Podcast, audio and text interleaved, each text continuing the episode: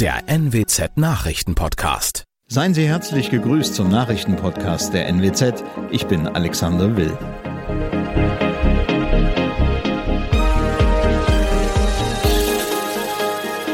Und das sind unsere Themen. Windparkbetrüger Holt muss sitzen. Umweltminister Lies für einzelne Wolfsabschüsse. Gewinnsprung bei Salzgitterstahl und Karambolage zwischen Autos und Bus bei Filsum. Der Windparkbetrüger Hendrik Holt muss ins Gefängnis. Das Landgericht Osnabrück hat den ehemaligen Unternehmer zu einer Freiheitsstrafe von siebeneinhalb Jahren verurteilt. Holt hatte gemeinsam mit einem Partner nicht existierende Windkraftprojekte für 10 Millionen Euro an drei Energiekonzerne verkauft. Dafür hatte der 32 Jahre alte Emsländer hunderte Dokumente gefälscht.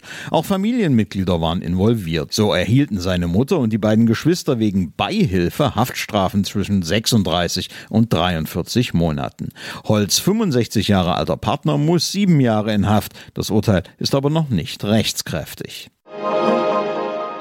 Der Vorsitzende der Umweltministerkonferenz Niedersachsens Ressortchef Olaf Lies von der SPD sieht die Tötung einzelner Wölfe als letztes Mittel in besonders von Wolfsrissen betroffenen Gebieten. Vor der Tagung mit seinen Kollegen von Bund und Ländern am Donnerstag in Wilhelmshaven betonte Lies, dass gerade an der Küste die Weidetierhaltung mit Schafen große Bedeutung habe, etwa für die Deichsicherheit. Dafür sei Herdenschutz notwendig. Dieser müsse aber auch praktisch umsetzbar sein. Nicht überall könnten dafür hohe Zäune errichtet werden. Gewinnsprung bei Salzgitterstahl. Die starke Nachfrage nach Stahl in Branchen wie der Auto-, Maschinenbau oder Bauindustrie lässt Deutschlands zweitgrößten Hersteller deutlich besser verdienen. Der Konzerngewinn der Niedersachsen legt im ersten Quartal verglichen mit dem Vorjahr von 76,6 Millionen auf 368,8 Millionen Euro zu, fast eine Verfünffachung.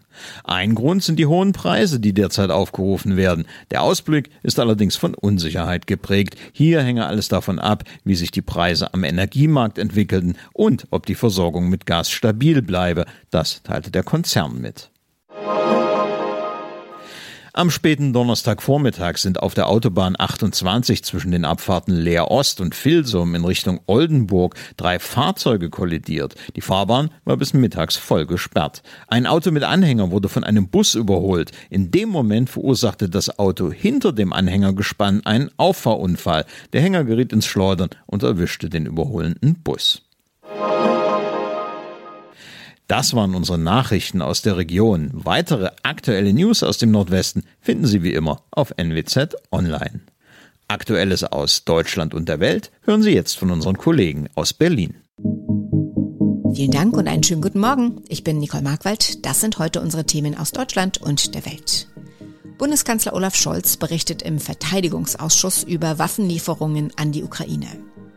Der Bundestag beschließt eine Milliarden Steuerentlastung und ein erstes Foto vom schwarzen Loch in unserer Milchstraße. Bundeskanzler Olaf Scholz stellt sich heute im Verteidigungsausschuss des Bundestages Fragen zur Linie der Bundesregierung in Sachen Waffenlieferungen an die Ukraine. Die Ausschussvorsitzende Marie-Agnes Strack-Zimmermann von der FDP hatte Scholz eingeladen.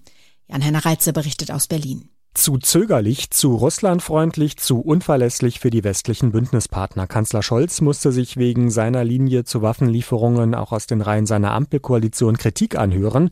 Inzwischen hat Deutschland auch Lieferungen schwerer Waffen zugesagt, bildet ukrainische Soldaten an der Panzerhaubitze 2000 aus. Trotzdem bleiben Fragen.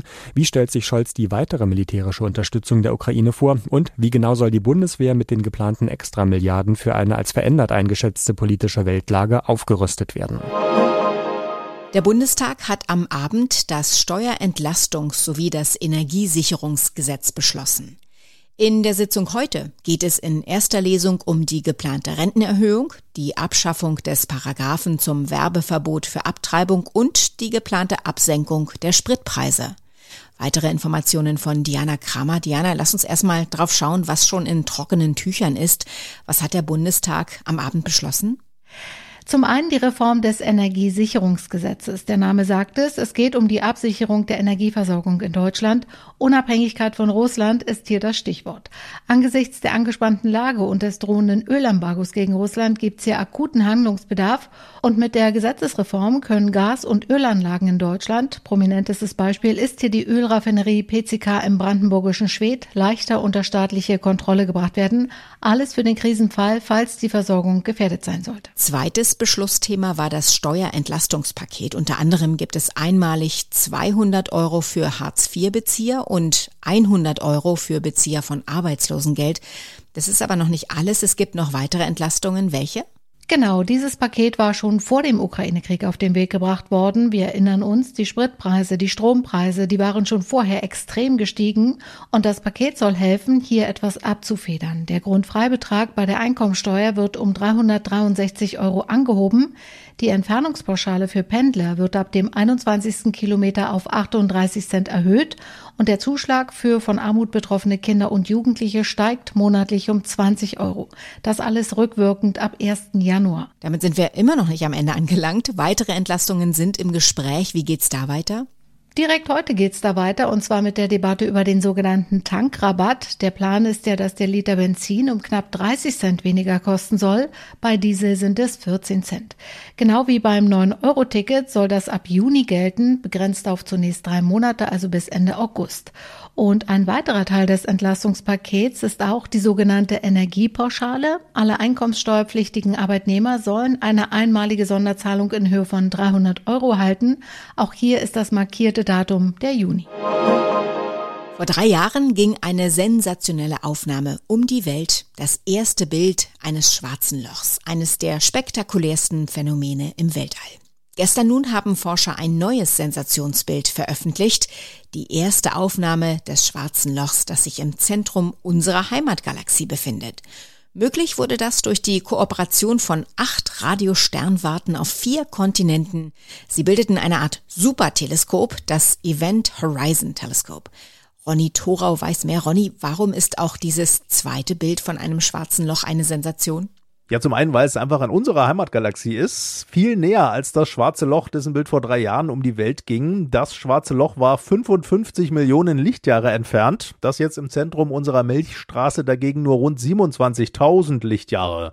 Ist jetzt immer noch nichts, wo man schnell hinreisen kann, aber eben doch 2000 Mal näher. Und es beeinflusst ja auch unsere unmittelbare kosmische Nachbarschaft viel mehr. Also unser schwarzes Loch jetzt genauer erforschen zu können, ist die Chance, Vorgänge wirklich in unserer Galaxie auch besser zu verstehen. Das neue Bild jetzt von unserem schwarzen Loch sieht ja recht ähnlich aus wie das vor drei Jahren. Wieder wie ein kosmischer orangener Donut mit einem leuchtenden Ring um eine schwarze Mitte. Aber die Forscher sagen, es war viel schwerer, diese Aufnahme zu machen. Warum, wenn es doch viel näher an uns dran ist? Ja, zum einen ist das schwarze Loch jetzt im Zentrum unserer Milchstraße viel kleiner und vor allem dreht es sich schnell. Beim ersten schwarzen Loch in der Galaxie M87, das vor drei Jahren aufgenommen wurde, da bleibt die Umgebung, und nur die kann man ja bei einem schwarzen Loch überhaupt sehen, stundenlang gleich. Da kann man also Langzeitaufnahmen machen. Unser schwarzes Loch jetzt dagegen in der Milchstraße verändert sich im Minutentakt. Davon ein schwarzes Foto zu machen, sagen die Forscher, das ist so, als wenn man einen Hundewelpen scharf fotografieren will, der sich in Windeseile um sich selbst dreht, um seinen Schwanz zu jagen. Und was haben die Forscher jetzt von diesem Bild? Bringt es revolutionäre Erkenntnisse?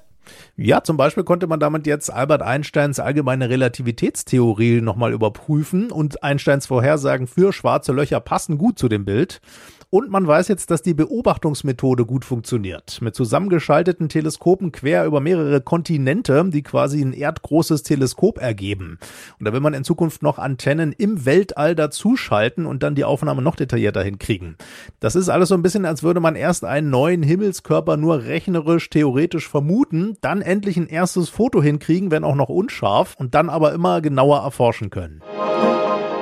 Wir bleiben bei der Wissenschaft in unserem Tipp des Tages, allerdings einer völlig anderen, der Wissenschaft zum Mitmachen. Denn wer will, kann ab heute und übers Wochenende dem Naturschutzbund Deutschland NABU helfen. Gesucht sind Leute, die eine Stunde lang draußen im Garten oder im Park Vögel zählen. Die Aktion heißt Stunde der Gartenvögel und liefert wichtige Erkenntnisse zur Entwicklung der Vogelbestände. Wie das genau funktioniert, kann uns jetzt Vanessa Reiber erzählen. Vanessa, wie kann ich mitmachen? Ja, mitmachen kann eigentlich jeder. Dafür muss man nicht mal selbst einen Garten haben. Man kann sich auch einen gemütlichen Platz im Park suchen oder sich ans Fenster stellen, auf den Balkon setzen und dann für eine Stunde lang beobachten und aufschreiben, welche Vögel man dann da so rumfliegen sieht oder landen sieht. Dafür muss man auch kein Vogelexperte sein. Als Hilfe gibt's online unter nabo.de Bilder der 15 häufigsten Gartenvögel. Am Ende notiert man dann die höchste Zahl einer Vogelart, die man gleichzeitig beobachtet hat, also zum Beispiel sechs Amseln. Dann trägt man die Beobachtungen per Online-Formular oder App beim NABU ein. Anrufen oder melden per Post geht auch. Was genau wollen die Forscher mit dieser Aktion herausfinden? Der NABU will wissen, wie sich der Bestand der verschiedenen Vogelarten verändert hat, also ob zum Beispiel vor Jahren mehr oder weniger Vögel da waren. Die Stunde der Gartenvögel findet deswegen auch jährlich statt. So können die Forscher die Zahlen vergleichen und ableiten, wo sich die Bestände minimiert haben oder wo auch mehr Vögel dazugekommen sind. Die Daten aus den Vorjahren haben zum Beispiel gezeigt, dass es immer weniger Schwalben gibt. Die Mehlschwalbe gilt sogar schon als gefährdet. Aber wie aussagekräftig sind denn diese Daten für die Forschung, wenn sie nicht von Experten erhoben werden? Im vergangenen Jahr haben mehr als 140.000 Menschen mitgezählt. Für die Ornithologen entsteht so ein wahrer Datenschatz, ohne dass sie sich selbst einen großen Aufwand machen müssen. So viele Daten wie die freiwilligen Helfer können sie nämlich niemals allein erheben. Ihnen ist aber auch klar, dass Vögel übersehen oder verwechselt werden. Haus- und Gartensperlinge werden zum Beispiel oft vertauscht. Das macht aber nichts, weil es um den Vergleich der Daten mit denen der Vorjahre geht, die auf die gleiche Weise erhoben wurden. Olaf Scholz verzweifelt gesucht, zumindest bei einer Doppelgängeragentur aus Mülheim an der Ruhr. Sie hat nach eigenen Angaben noch immer kein Double für den nicht mehr ganz so frischen Bundeskanzler gefunden. Ein Rätsel, sagt Agent Jochen Florstedt. Also die biometrischen Merkmale, die sind ja bei dem Scholz nicht so unbedingt äh, viel. Das Einzige, was eben immer auffällt, das ist diese V-förmigen Augenbrauen. Die hat er immer, auch wenn er lacht. Und der Hinterkopf, der geht so nach hinten ein bisschen hoch. Und daran erkennt man den auch. Also das müssten doch normalerweise, müssten doch eine Million Scholze rumrennen. Also ich meine so Halbglatze oder Glatze, das fängt ja schon manchmal bei 30-Jährigen an. Also das ist, finde find ich, das dürfte auch kein Problem sein. Nur ich denke mal, dass die Leute ein bisschen Muffe haben davor, sich als Double von einem Politiker erkennen zu geben. Soweit das Wichtigste an diesem Freitagmorgen. Ich heiße Nicole Markwald und wünsche einen guten Tag.